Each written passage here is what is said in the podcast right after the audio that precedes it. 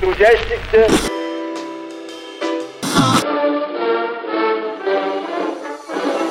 Что слушали великие предки? Личности –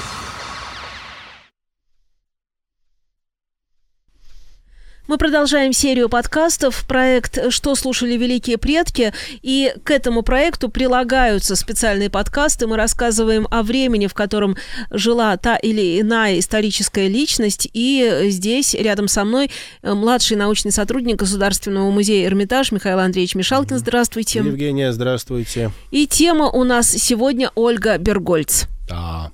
Но вот, кстати, вы знаете, как ни странно, а ведь она как-то не заслужила некоего образного названия. Ну вот мы знаем, например, тоже, да, женщина, поэтесса, комиссар Лариса Рейснер, ну там Валькирия революции. Но, кстати, нужно ведь э, отдать должное, вот Ольга Бергольц, э, она ведь э, была фактически такой ровесницей 17 года. Ну, я в том смысле, что она, в общем-то, совсем юной именно встречает переломный год, да, она родилась в 1910-м. Но вот, кстати, интересно, мне кажется, отметить все-таки так немножко, немножко в отличие от Анны Андреевны Ахматовой, да, там, яркой там женщины, такой звезды Серебряного века. Но вот все-таки, во-первых, да, Ольга Бергольц, она не попадает вот в эту обойм, обойму да, Серебряного века уже, хотя своим творчеством, да, она вроде тяготела вот к той, да, старой культуре, старой литературе, ну, в большей степени, да. А с другой стороны, она, в общем-то, была э, да, достаточно юной, в общем-то, вроде, чтобы, э, от, так сказать, открыться навстречу, да, где-то приветствовать вот такую вот новую эпоху, ну, во всяком случае, хотя бы вот так хронологически. Вот девчонке 7 лет, да, в семнадцатом да, году, всего и она всего. видит э, революцию, она видит события, которые происходят. Как вы думаете, вот глазами ребенка? Но, к сожалению, нет у нас, нет у нас э, на эту тему почти никаких впечатлений. Кстати, вы знаете, вот что очень интересное, ну, тут можно сослаться, например, на некоторые там дневники и вообще записи Блока, э, который, правда, уже весьма сознательном, да, почти что зрелом возрасте встречает те же события. А вот что самое интересное, в его дневниках об этих событиях почти нет никаких упоминаний. То есть для современников это то есть то, что для потомков, даже ближайших поколений, там станет, будет восприниматься или даже сделают неким эпохальным, ну, я, например, вот хорошо помню, да, я рос, ну, в хорошем смысле, да, на неких вот легендах о революции, о 17 годе. А для современников это, в общем-то, э, было, ну, скажем так, эпизод событий, да, которые на первых порах проходили почти незамеченными, да, им почти не придавали вот такого судьбоносного, э, скажем, некое внимание. То есть э, оценивать их начнут уже в большей степени вот э, из новой России, да, из новой эпохи, которой они, которой они приотворили дверь. В наших предыдущих подкастах вы очень хорошо сказали, по-моему, о том, что эти годы, эти несколько лет, они вместили угу. в себя, по сути, десятилетия. Да. Может быть, для современников все происходило настолько быстро, что они не то чтобы не успели записать, но не успели подробно записать, скажем да, так. Да, скажем так, мало, мало кому даже удавалось вот уследить за этими переменами. Но я говорю, в общем-то, эпоха стояла, ну, наверное, близкая вот к, к эпохе Петровских реформ, вот по характеру, скорее всего, действительно. То есть быстро все переворотилось, долго укладывалось, так что вот, ну, не у всех хватало, так сказать, настроения и возможности вот в этом калейдоскопе действительно разобраться быстро. Вот, некие эмоции, некие настроения вынесли, а вот детали, конечно, почти неуловимые оказались. Да, но и тем не менее она вот эм, как бы на этом фоне вступает в жизнь. Вот, кстати говоря, тут очень интересный, мне кажется, момент, вот с чем, да, что связано. Она же ведь фактически становится, в общем, признанной, ну, хотя бы, да, так сказать, замеченной э, поэтессы, то есть начинают уже не только писать, но и уже печатаются еще стихи, даже еще не закончив образование. Да, для сравнения, вот у нас был с вами ну, во-первых, для сравнения, да, это ее старшая, но современница, они были знакомы, кстати. А, у нас уже с вами была отдельная передача о ней, да, Анна Андреевна Ахматова. То есть она как раз уже в довольно зрелом возрасте встречает, ну, сознательном, так скажем, 17-й а, год, она уже стала действительно такой звездой и Серебряного века, да, и в конце концов ее литературная уже, так сказать, и известность, и настоящее творчество к ней приходит, ну, уже, так сказать, с годами, а Ольга Федоровна Бергольц, в общем-то, пишет и публикуется, ну, фактически вот ну, сразу после окончания школы, то есть она еще будет учиться на филологическом факультете, да, а вот уже становится, в общем, такой почти профессиональной поэтессой. Да, По-моему, вот нее... Чуковский обратил даже на нее внимание, на какие-то ее первые стихи. Да, и она печаталась верно. в журнале Чишиёш. Да, она кстати, очень интересно, почти практически одновременно с Даниилом Хармсом, да именно в том самом журнале, ну, чуть-чуть, чуть-чуть вот это попозже приходит, да, и 20 лет, вот она и в журнале Чиж таком, да, детском где-то юмористическом. Mm-hmm. Она э, несколько лет сотрудничает в газете на заводе «Электросила», э, ну, как раз вот тогда, да, переименовали.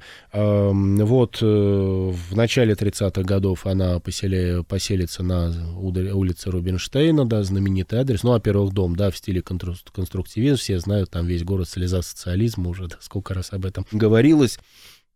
Ну, вот дом номер 7 по улице Рубинштейна. Кстати, ну, наверное, такие самые и напряженные, может быть, самые такие насыщенные ее памятные годы пройдут в этом доме. Ну, 10 лет ее почти с ним связывает. Кстати, вот в этом доме она узнает, по всей видимости, узнает все-таки о расстреле ее бывшего мужа. Ну, кстати, замуж она выходила совсем, в общем-то, юной, даже по меркам того времени, да, там 18 лет, тоже еще даже, собственно, там там, не, не закончив толком обучение. Ну, кстати, одна единственная, один единственный ребенок Ольги Бергольц появляется, это дочь. Ну, дочь сравнительно короткую жизнь прожила, так что, хотя там Ольга Федоровна была там несколько раз замужем, но вот э, узнает, по-видимому, и о расстреле бывшего мужа, и вот в 1938 году, значит, сама попадает под маховик репрессий, ну, как раз вот знаменитые процессы и мрачный вот этот конец 30-х годов, ну, действительно, в общем-то, очень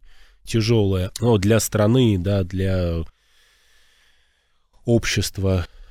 Короче, опять же, эпоха, да, там какие-то вроде бы два года, на самом деле, ну, стоившие иных десятилетий, унесшие, искалечившие огромное действительно количество жизни, но вот как раз она попадает под ари... А, ее арестовывают, подпадает она под дело о некой литературной группе. Вот. Ее исключают из Союза писателей с 1934 года она там, кстати. Да, ну, кстати, фактически такая полная мера репрессий, в общем-то, ей посчастливилась. Полная мера репрессий ее не коснется, но, тем не менее, да, был допрос, ее содержат в тюрьме, действительно, в таких очень тяжелых условиях. Ну вот замечательно потом Ольга Бергольц сказала, ну практически вот сразу по возвращении, да, ее освобождают. Сразу по возвращении вернулась она вот туда же в квартиру на улице Рубинштейна. Прокомментирует так, вот вынули душу, копались в ней этими грязными лапами, да, сунули душу обратно и сказали «живи». Очень точное определение. Ну и вот, наверное, многие, да, из переживших, прошедших вот этот маховик могли бы, наверное, под этими словами подписаться. Ну и, кстати, память-то об этом э, Ольгу Берголь сопровождает всю оставшуюся жизнь. Давайте в этой связи вспомним Галича Александра, также Лидию Чуковскую, дочку, и э, Корнея Ивановича, и Ольгу Бергольц. Да, вот как раз Александр Галич, Э, выступил с такими очень интересными воспоминаниями, ну, по всей видимости, да, он не был, конечно, свидетелем, но вот был наслышан, такой некий апокрифический рассказ есть, а, о том, что вот втроем они много-много лет спустя, значит, сидят, это Лидия Корнеевна Чуковская, ну, дочь знаменитого детского писателя, да, советского, Анна Ахматова, ну, с которой, да, вот, которой немножко где-то подражала там стихи, которые читала, вообще с которой, ну, скажем так, э, была в приятельских отношениях Ольга Бергольц, и сама Ольга Федоровна. Бергольц. Вот они сидят в этой знаменитой будке у Ахматовой в Комарова, да, пьют чай, и вот Вдруг неожиданно Ольга Бергольц э, начинает так и очень активно выражаться, на что, значит, Лидия Чуковская делает недоуменное лицо, значит, и Ахматова так, э, смягчая некую ситуацию, говорит, ну что вы, Лидочка, мы же в конце концов филологи, так что давайте отнесемся к этому как к выражениям филологии. Я вдруг поняла, что еще объединяла Ахматову и Бергольц, ну, в каком-то смысле. Они обе были влюблены в поэтов. Ну, правда, поэты очень разные. И тем не менее, Корнилов Угу. и Гумилев, понятно. Ну вот причем с Корниловым очень интересно, его же расстреляли. И, кстати, уже, уже много лет спустя после того, как с Бергольц... Как там и они- Гумилева. как и Гумилева, да, э, развелся. Но вот, кстати, очень интересно, это все укладывается в одну и ту же жизнь. Много лет спустя э, Ольга Федоровна Бергольц присус- будет присутствовать да, аж на открытии памятника вот погибшему репрессированному своему первому мужу.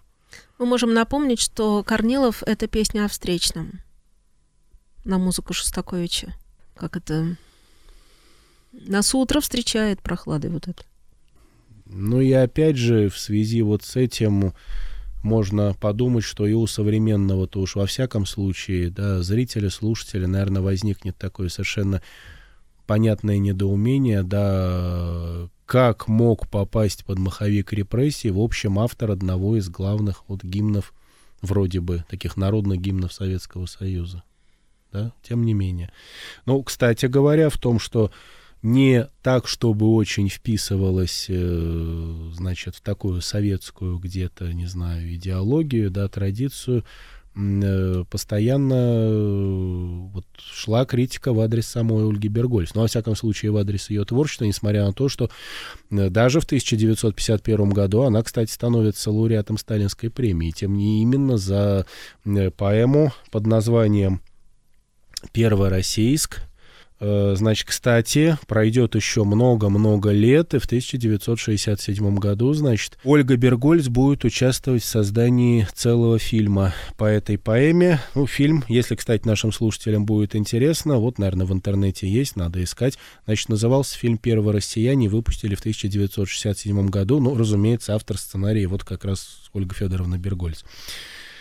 Ну и, конечно, с э, городом на Неве связаны и самый, наверное, и драматический, героический, да, наверное, в общем-то, самый известный, и, наверное, во многом вот тот период, который, собственно, Ольгу Бергольц делает такой самой э, значимой фигурой, ну, наверное, даже, скажем, в культуре Ленинграда, я говорю, конечно, о страшных годах блокады, Великая Отечественная война. Вот, кстати, тоже тут интересно, да и не в обиду будет сказано, все-таки если Анна Ахматова, да, застала начало самой блокады, и вот в конце сентября, там, правда, так полупринудительно, по настоянию врачей ее эвакуируют из города, но вот Ольга Федоровна Бергольц проведет в Ленинграде и с городом все эти страшные годы. Кстати, вот в 1945 году с ее участием будет сниматься такой радиофильм под названием «900 дней». Да, там включаются и стихи Ольги Федоровны Бергольц, там включается звук метронома, фрагменты седьмой Ленинградской симфонии Шостаковича. Ну а вот с 1941 года она ведет передачи на радио. Кстати, вот до сих пор на здании радио существует, да, один, наверное, из самых таких выразительных памятников. Это рельеф, барельеф с ее изображением вот в том здании, где она провел, в общем-то, провела, да, проработала все эти страшные блокадные годы. Э, Она ведет и оставляет совершенно, да, потрясающий э, дневник, ведет его тоже несколько блокадных лет. Ну и вот нужно сказать, что, конечно, э, страшное в истории, в первую очередь страшное, конечно, да, в истории города эпоха. Ну, с одной стороны, да, она, конечно, перекликается с такой же полузабытыми, с полузабытыми уже э, годами, вроде бы не блокадными, но не менее тяжелыми. Это там 18, 19, 20 год, вот разгар гражданской войны, все практически было то же самое, да, и голод, и холод, и карточки, и действительно, э, в общем, такое тотальное вымирание, в общем-то, жителей еще старого, да, Пет- Петрограда, Э, ну, да, там только что враг у ворот не стоял. Да, здесь в 41 году ситуация еще страшнее, но, кстати, вот интересно, вот эти, да, две женщины и две, в общем, такие, такие яркие личности э, 20 века, и Анна Ахматова, и Ольга Бергольц, они же, в общем-то, все это проходили, они все это видели своими глазами, но вот Ольга Бергольц, да, застала вот совсем в полной мере э, ужасы блокады, кстати, вот такой, ну, оставила, в общем, да, с одной стороны, такой честный, потому страшный дневник, ну, такие же записи, да, вот оставил там Дмитрий Сергеевич Лихачев, например, да, мне вот довело, доводилось читать несколько подобных блокадных дневников. Это не мемуары, да, это именно записи, которые создавали прямо в, в разгар блокады, особенно вот эти первые месяцы, там осень 41-го, зима 42 -го года, действительно читать страшно. И вот все хорошо, наверное, знаем, что э, настоящие жители блокадного Ленинграда, которые пережили здесь, ну вот тем более все годы э, да, осады, все годы войны вообще никогда потом не любили вспоминать, вообще что-либо рассказывать вот об этом ужасе. Вот, наверное, Дмитрий Сергеевич Лихачев все-таки лучше всего э, в своих как раз дневниках, еще дневниках блокадных подытожил, да, что ленинградцы э, были да, не столько героями, сколько мучениками. Вот, наверное, такая да, страшная истина открывается. Но, тем не менее, действительно, вместе с тем музы не молчали. Вот тут, наверное, конечно, можно сказать, что э, Ольга Бергольц, ну, в какой-то мере, да, ее работа на радио, ее выступления на радио, ее э, как раз даже строки ее дневников, да, и стихотворения, которые она создает, да, прямо в блокадном городе, потом лирика, которая возникает под впечатлением от блокады, ну, делают, делают ее, наверное, такой, да, знаете, ж, может так образно, наверное, сказать, что такая Жанна Дарк действительно осажденного Ленинграда. Ну и не случайно, действительно, ей предоставляют много лет тоже спустя возможность создать, ну, вот такое лирическое литературное обрамление Пискаревскому мемориалу, да, вот тоже очень интересная перекличка у нас с вами уже была Э, большая передача, посвященная Луначарскому, немножко говорили, да, о том, что осталось с ним связанное в городе. Конечно, Луначарский — это знаменитый мемориал революции. На Марсовом поле, да, строки написаны им, да, и вот практически сколько лет, ну, там, примерно полвека спустя, да, вот Ольга Федоровна Бергольд создает, да, столь же проникновенные э, строки для Пискаревского мемориального кладбища, ну, конечно, знаменитая, да, нельзя не вспомнить ни, никто не забыт, ничто не забыто. Вот. Ее. Да, кстати, Ольга Федоровна Бергольц будет награждена, и у нее медаль за оборону Ленинграда. Кстати, вот очень интересно, у нее будет медаль за доблестный труд. Кстати, вот точно такую же медаль получил в свое время Михаил Михайлович Зощенко. Тоже у нас была передача, мы немножко об этом упоминали.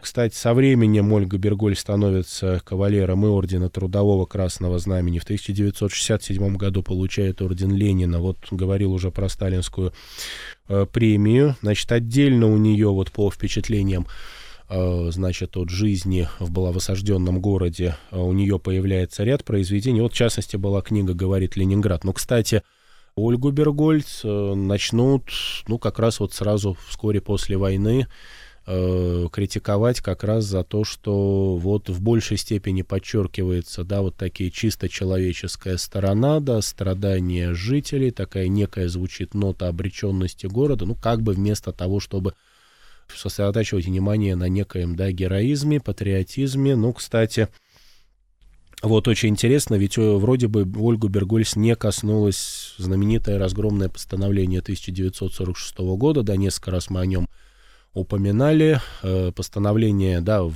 постановлении будут помянуты, конечно, фамилии Зощенко и Ахматовой. Вот, но это все вот тоже вроде, да, на первый взгляд. На самом деле, вот в 1945 году, в мае, да, тоже вот вроде бы победа в Великой Отечественной войне, завершение этой, э, да, гром... страшной войны, этой эпопеи, тем не менее, вот раздается очень громкая, отчетливая критика в адрес уже Ольги Бергольц на съезде писателей в Ленинграде. Ну, то есть то, что рефреном потом, да, такой такой как бумеранг из Москвы вернется примерно через год, да, уже э, да, печально известным постановлением. Но и, э, тем не менее, вот в 1950 году выходит ее поэма «Первороссийск», уже упоминали, да, по ней будет поставлен э, фильм. И, по-моему, еще опера по этой же поэме. Да, совершенно верно. Да, вот 60, ну, уже 60-е да, годы выходит целый ряд ее стихотворных сборников, но вот в частности выйдет сборник стихов под названием «Узел», как раз опять же посвященный вот памяти э, первого уже репрессированного супруга. Кстати, в 60-е годы вот э, Ольга Федоровна работает над несколькими точнее, над сценариями к нескольким фильмам, кстати, по собственным же произведениям. Вот упоминал, у, значит, Поэма, сюжет поэмы ложится в основу фильма под названием «Первое россияне» 67 года, и, значит, прямо не меняется название, значит, э, кинолента по «Дневные звезды» выходит чуть-чуть пораньше, в 1966 году. Но в самом начале, да, э, как раз э, в такой в канун вот 60-х годов э, Ольга Бергольц переезжает, э, да, в дом на набережной Черной речки. Ну, там проведет как раз вот оставшуюся часть своей жизни до 1975 года. Там же она завершает работу над сборником да, лирических стихотворений «Память».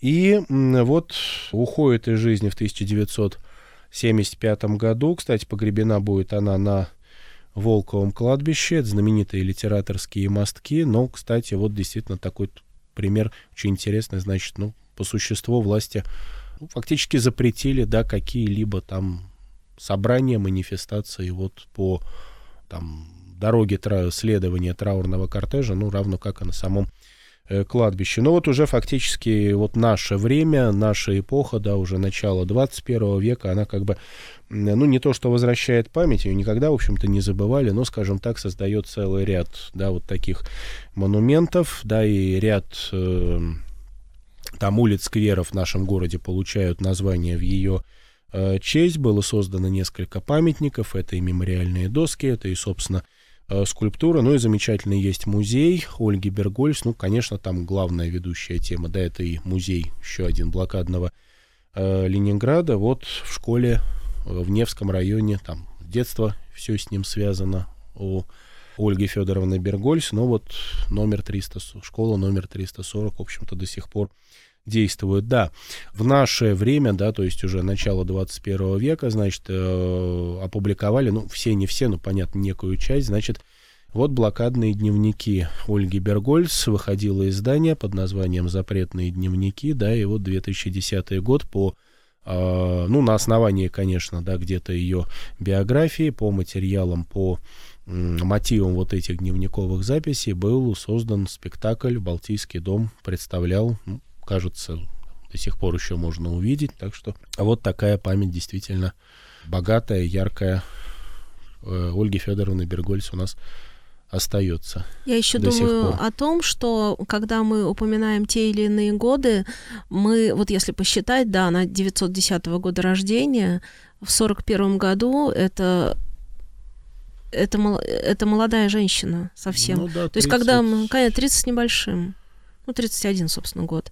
Ну вот, и э, когда мы говорим Ольга Бергольц, радио и так далее, мы почему-то представляем, ну, всегда, да, люди представляют, кто не знает, кто не, как говорится, не высчитывает все эти даты. Человека постарше, уже такой умудренный опытом, понятно, что жители блокадного Ленинграда набирались мудрости очень быстро, к сожалению. А, но ведь это действительно то, что сейчас говорят молодежь. Это молодая женщина. Да, как говорится, не отнять. Ну, действительно, вот такой целый ряд испытаний. Михаил Андреевич, так а все-таки они дружили, Ольга Федоровна, ну тогда Ольга Бергольц и Анна Андреевна Ахматова. Они, это была дружба поэтическая какая-то, или это было скорее, вот что об этом говорит история?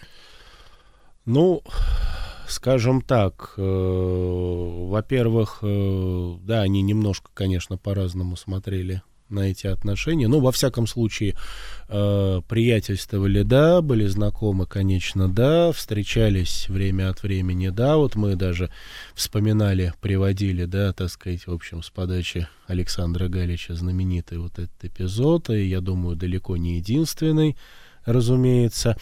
Но скорее тут как бывает. Да, у них довольно большая разница, конечно, да, почти 20 лет. То есть Ахматова уже фактически стала да, известной поэтессой, да, одной из звезд да, этого города и Серебряного века, точнее Петербурга времен Серебряного века, в то время как вот только-только на свет Ольга Бергольц появилась. Значит, кстати, появилась она на свет э, за Невской заставой, ну, кстати, между прочим, примерно там же, где адмирал Колчак, да, в свое время. Так, они, географически, ну, по крайней мере, тот же да, район города в широком смысле. Ну, кстати, очень интересно тоже такие связки. Ну, я вот говорю, да, все-таки Ольга Федоровна Бергольц, она где-то так немножечко, в отличие от Анны Ахматовой, она все-таки вот плоть от плоти этого города, да, тут ее может где-то ближе с блоком, наверное, сопоставить. Но, наверное, кстати, так судьба так и распорядится, что все-таки, да, именно, может быть, не знаменитая поэтесса Серебряного века Ахматова, а все-таки, да, еще, ну, почти юная, да, вот ровесница такой, скажем, эпохи, ровесница такого становления советской России, вот которая как раз в годы Великой Отечественной войны будет проходить вот главный экзамен и выдержит его, в общем, блестяще, э, станет вот такой действительно, ну, можно, наверное, сказать, да, еще Жанна Дарк э, блокадного Ленинграда, действительно, все-таки ее голос будет звучать все эти годы на радио, все эти годы она остается, да, в осажденном городе, продолжает работать, продолжает заниматься творчеством. Но, правда, вот опять же, немножечко там и вот Лидия Чуковская писала так со стороны, наблюдая их отношения, и там что-то Анна Андреевна Ахматова в никах есть, как это часто бывает, да, то есть два поколения. Все-таки Анна Ахматова приходит еще из старой России, да, аристократической, ну, дворянской во всяком случае России, да, Ольга Бергольц это представитель вот такого совсем, да, нового, но именно не просто юного, именно нового, немножко по типу э, поколения. И как там кто-то комментировал, что вот Ольга Бергольц, ну да, понятно, она там читала стихи, немножко подражала там стихам о манере Ахматовой, ну, некоторым, конечно, и, э, конечно, там где-то и преклонялась, так сказать, перед ней, даже в силу возраста немножко, да, Ахматова, так сказать, не принимала.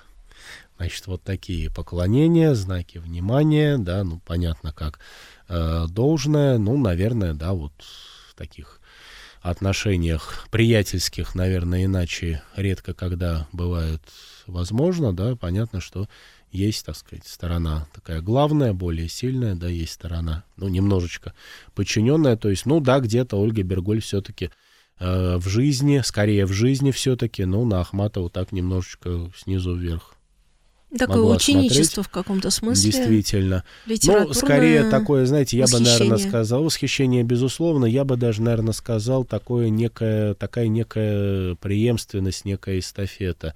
Кстати говоря, вот как раз за и за это, ну, во-первых, понятно, их, так сказать, отношения были, так, приятельство их было неплохо известно, да, и, ну, и, в общем-то, э, большая часть, особенно там лирики то Ольги Бергольца, она все-таки, да, отсылает, да, и современного читателя вот к тем старым, ну, как бы ж так выразиться немножечко, там, ахматовским где-то образом, там, традициям, традициям Серебряного века, то есть то, к чему в Советском Союзе-то относились постоянно неоднозначно, да, так сказать, знак не сильно менялся, да, отношения периодически менялись, то вдруг это было можно, то вдруг это объявлялось чем-то, да, неправильным или плохим, и, кстати говоря, а, ну, неоднократно Ольгу Табергольц критиковали, в том числе за ее, вот, скажем, такое основные литературное, а, скажем, ну, направление, некие ноты. И, кстати говоря, вот в 1945 году, да, еще год до знаменитого разгромного постановления, да, московского, Э, в адрес там Ахматовой, Зощенко, и вот эти журналы «Звезда» и «Ленинград». А между тем э, уже на Ленинградском съезде Союза писателей, значит, раздается громогласная критика в адрес Ольги Берголь. Кстати, там очень такой э, интересный был мотив, значит, ну вот только что выиграна, да, окончена, точнее, не окончена Великая Отечественная война, да, вот совсем недавно, там в 44 году только завершилась страшная блокада Ленинграда, и э, вместе с тем, значит, в стране, ну, скорее на таком, да, официальном уровне, таком немножечко фасадном, у нас э, принято в это время так подчеркнуто, да, славить, героизировать, э, ну, и оборону Ленинграда, да, и вообще вот подвиг, конечно, советского народа в Великой Отечественной войне. Тут немножечко как бы на второй план пока принято, э, принято и отодвигают вот все ужасы, с которыми столкнулись, да, и Россия, и, конечно, общество, да, вообще люди, ну, особенно такие, да, как бы, в общем, рядовые э, люди, вот все эти мучения, которые приходилось э, переживать, как бы на время были забыты, как бы они оказываются, да, немножко не в моде, ну, как минимум за пределами, да, вот такого официального внимания. И вот как раз Бергольца в данном случае подвергается критике за то, что она, в общем-то, достаточно открыта, твердо, одной из первых, вот, ну, по крайней мере, среди вот такой российской интеллигенции, поэтов, и, да, писателей, творческих людей, в общем-то, об этом, по крайней мере, говорит. Да, это все-таки казалось, мягко говоря, не очень э, правильным. Э, но и, тем не менее, ну, как бы можно даже сказать, наверное, вот у Ольги Табергольц такие немножко в творчестве две ипостаси. То есть, с одной стороны, она придерживается некой традиции вот такой да, старой, такой литературы старой России, то есть в первую очередь, да, это э, такой немножко рядовой, да, маленький, как раньше говорили, да, маленький человек, его чувств, мир его чувств, мир его эмоций, да, какие-то переживания. С другой стороны, да, она, ведь она, никто иной, становится автором целого ряда таких довольно крупных э, произведений, но посвященных, скажем так, действительно, и действительно, да, это не преувеличение литературное, но подвигов вот такой советской России, да, вот такого нового поколения, ну, самая, конечно, такая крупная, сейчас, кстати, наверное, уже позабытая сильно, э, поэма «Первороссийск», вот, кстати, по которой вот много лет, поэма-то появляется а, кстати, вскоре после Великой, завершения Великой Отечественной она появляется, и в 1950 году выходит, кстати, сталинская премия Ольге Федоровне Бергольц тогда была присуждена за эту поэму. Ну и э, вот 17 лет спустя э, с ее, да, при ее участии выходит фильм, снимают и выходит фильм э, Первороссии, Первороссияние, да, вот по ее же собственной э, поэме. Ну и, конечно, да, можно сказать, что там и Ольга Бергольц, Анна Ахматова, ну, конечно, во многом, да, по немножко разными глазами, немножко по-разному, конечно, они на разные там, да, вопросы, проблемы, да где-то даже и э, просто литературное творчество э, все-таки смотрят. То есть, наверное, так можно даже сказать, что если в большей степени для Анны Ахматовой все-таки литература это Э, ну, такое где-то, да, наверное, это немножечко дело ее жизни, но все-таки такое немножко больше, э, знаете, такое, да, любимое дело, но все-таки больше такой немножечко досуг да, литературный, ее личное дело, то все-таки вот, мне кажется, вот Ольга Бергольц, она немножко э, вот всю свою творческую жизнь, а как бы немножко разрывается вот между двумя основными направлениями, то есть часть связана будет и э, с таким личным, да, настроением личным, э, досугом, там больше личного, и вместе с тем, нет, ее, конечно, и восхищают, там настоящие успехи, да, энтузиазм, которого было достаточно вот в этой, да, обновленной э, советской России, и вот часть э, ее произведений, ну, действительно, это такие яркие э, памфлеты, ну, вот в честь подвигов, действительно, ну, российского, по существу, да, народа, вот в честь успехов такой советской родины действительно. Так что вот и тоже интересно. Но опять же, немножечко тут в отличие от Анны Ахматовой, но вот Ольге Бергольст пришлось испытать все. Да, вроде бы и славу, вот мы говорили о ее наградах, было достаточно, и под маховик репрессий так или иначе она попала, вот как-то вот всего в этой жизни. Да, мне даже кажется, что вот Ольга Бергольц, она, кстати, ведь и... Ну, они же прожили примерно по... Ну, примерно по времени одинаковую жизнь, да, не, не такая уж большая разница. Ну, все-таки разница не есть, но не есть, очень большая, да. Ну, не катастрофическая, так сказать, да, там не в пол жизни, не, не в полвека. И все-таки мне кажется, что вот Ольги Бергольца как-то была, что ли, и ярче, и, скажем так, более многоликой, более разнообразной. Ну и в конце концов, вот мне кажется, я бы сказал так, что если а, Ахматова, да, ну немножко даже так, как говорится, да, возьму на себя немножко такую смелость, наглость почти так выразиться, все-таки немножко Ахматова пережила себя вот по да, времени, по жизни, все-таки в большей степени оставшись, вот, наверное, э, в исторической памяти и в истории отечественной, там, культуры, литературы, все-таки звездой Серебряного века, хотя продолжала вроде бы, да, это потому что писать. публикации у нее был период, когда, можно сказать, их не было. Скорее э, поэтому. Ну, причем писать-то она продолжает да, всю речь? жизнь. Да да, в то время как, ну вот, наверное, не случайно мы вот в нашем цикле, да, говорим и об одной, и о другой. И, наверное, все-таки Ахматова у нас останется таким символом, да, старого Петербурга, да, до революционного эпохи Серебряного века, да, вот совершенно точно, смело мы можем говорить об Ольге Бергольц, да, как о э, некой такой женщине, поэтессе, все-таки символом, символа вот этой обновленной России, все-таки, да, вот поэтессе уже настоящего Ленинграда. Там да, еще... К Серебряному веку она так Там еще может... немножечко опаздывает, да, mm-hmm. вот Ленинград действительно э, связан с ней, ну, конечно, вот такой э, апогей — это ее, ну, в общем-то, тоже, да, подвиг, который она делит с многочисленными, да, там и жителями, и мучениками блокадного Ленинграда, вот все 900 дней. Ну и опять же, ее рукой, да, ее словами — никто не забыт, ничто не забыто. В общем-то, вот запечатлено это э, в исторической памяти, да, теперь уже и навеки, в граните, на Пискаревском мемориальном кладбище. Михаил Андреевич, а была же вот еще статья о стихах э, Анны Ахматовой и Ольги Бергольц. Э, да, действительно, и мы немножечко уже с вами касались, да, такого сюжета об их отношениях, так что вот они действительно сотрудничали. И практически вот в одно и то же время, да, журнал, значит, один из журналов, э, журнал «Знамя», значит, заказывает, точнее, там была очень интересная ведь история, значит, э, которая разыгралась как раз накануне, да, знаменитого разгромного постановления 1946 года, но которое, да, не устаем подчеркивать, э, во многом до сих пор, по крайней мере, да, в глазах там и литературоведов, и историков, и тем более уж жителей, ну, скажем, э, где-то ленинградцев, наверное, остается загадкой большой.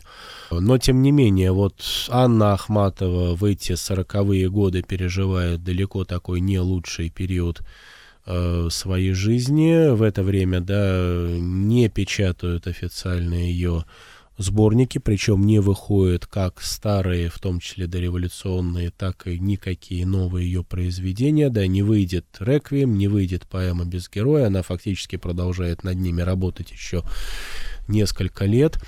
А, единственное, что разрешено к печати, это, ну, некий ряд, даже не назову, наверное, сборником все-таки, да, как сборник он и не выйдет, в конце концов, да, некий ряд а, ее стихотворений, опять же, вот навеянных, ну, кстати, даже скорее вот героикой в большей степени, да, войны и героикой, скажем, вот борьбы за освобождение, да, и освобождением Ленинграда в конечном счете.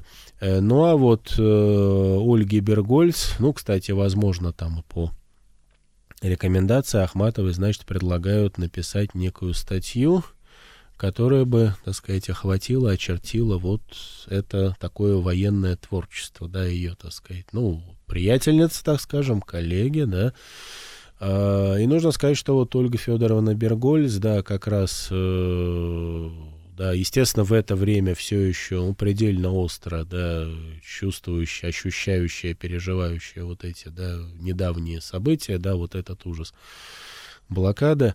Э, но, по всей видимости, вот такой в силу объективных действительно причин, там, эмоционального состояния, но вот никак не может, да, завершить этот текст, и время там и проходит, и да, статьи все нет и нет, и действительно, по всей видимости, не достает душевных сил, чтобы за нее э, взяться, но вот, по всей видимости, как раз вот э, в таком немножко выспреннем, да, наверное, в таком героическом ключе Ольга Бергольц писать не хочется, да, она не в состоянии, а значит, ну, понятно, что другого не пропустит никакая советская цензура, да, скорее всего, еще и не примет читатель вот в этот момент, да, потому что у нас все-таки вот после завершения войны, ну, такой есть, вот такой немножечко подчеркивается культ, на щит все-таки поднимается герои, когда стараются, ну, какое-то время не говорить, не афишировать там самые мрачные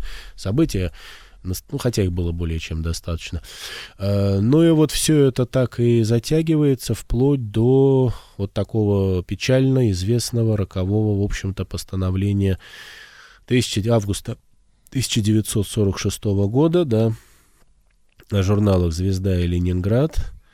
Вот, напомним, что называется, да, там называется конкретные имена и Зощенко, Ахматовой, да, по тому и другому прокатывается критика. Но, кстати, тоже вот очень интересно, ведь, э, ну, опять же, можно взять текст постановления, да, просмотреть.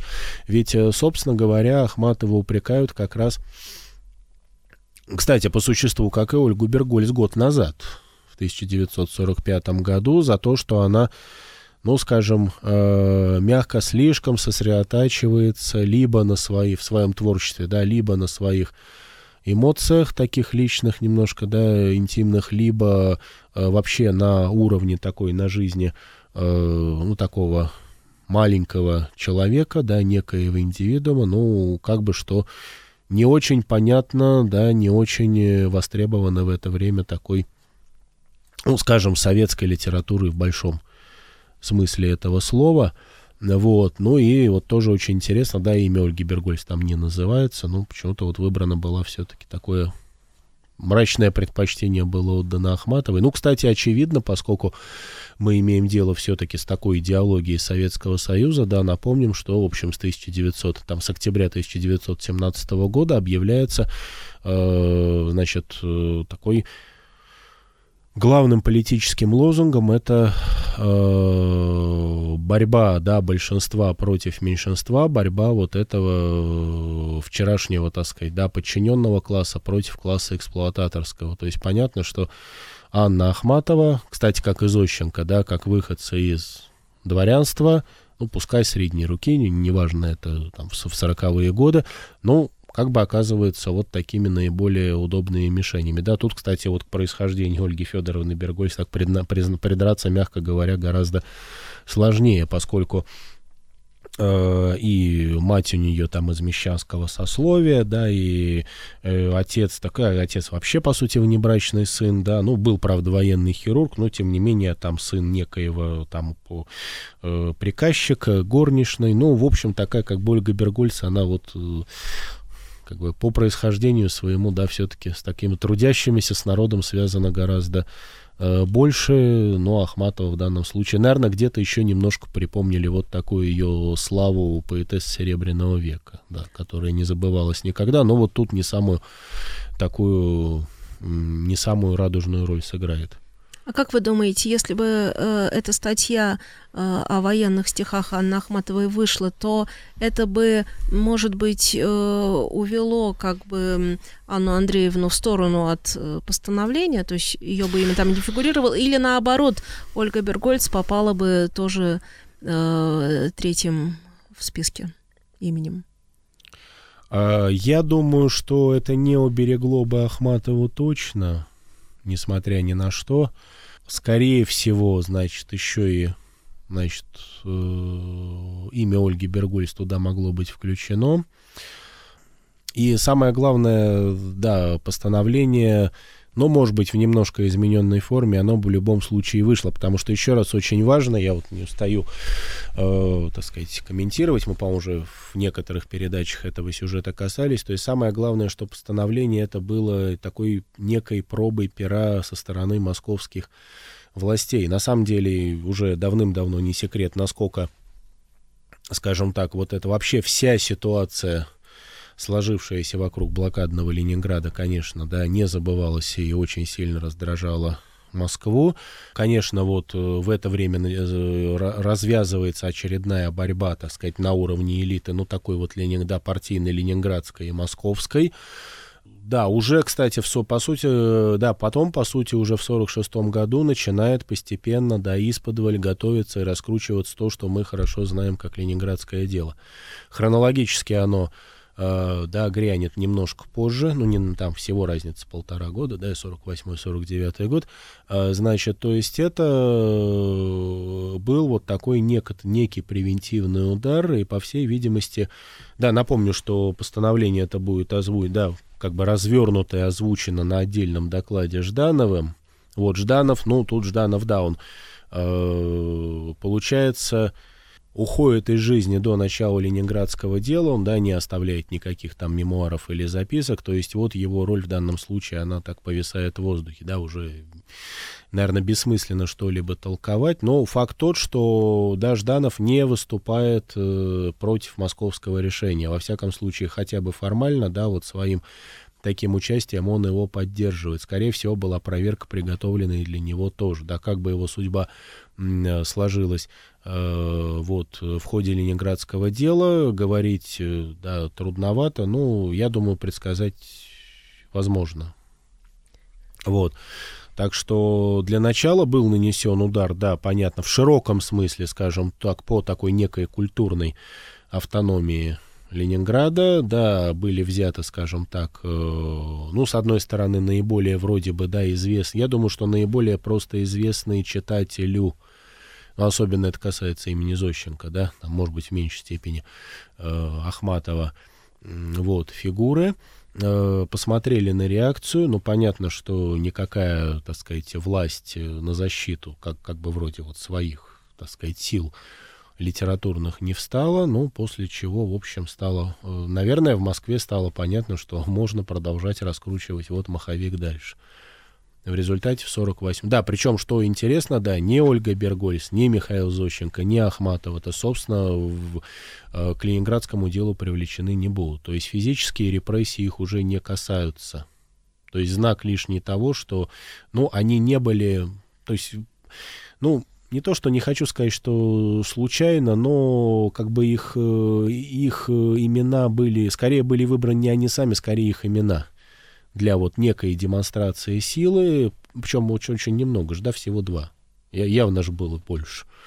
Вот, но важно было вот продемонстрировать такую вот, ну, такое культурное, скажем так, э, такое кураторство, что ли, Москвы, да, продемонстрировать действительно свою силу, в первую очередь в отношении культуры, ну, для того, чтобы дальше, так сказать, перейти уже непосредственно, выяснить соотношение сил, потом уже обрушить молот настоящих репрессий, конечно. Так что это было как некое первое предупреждение.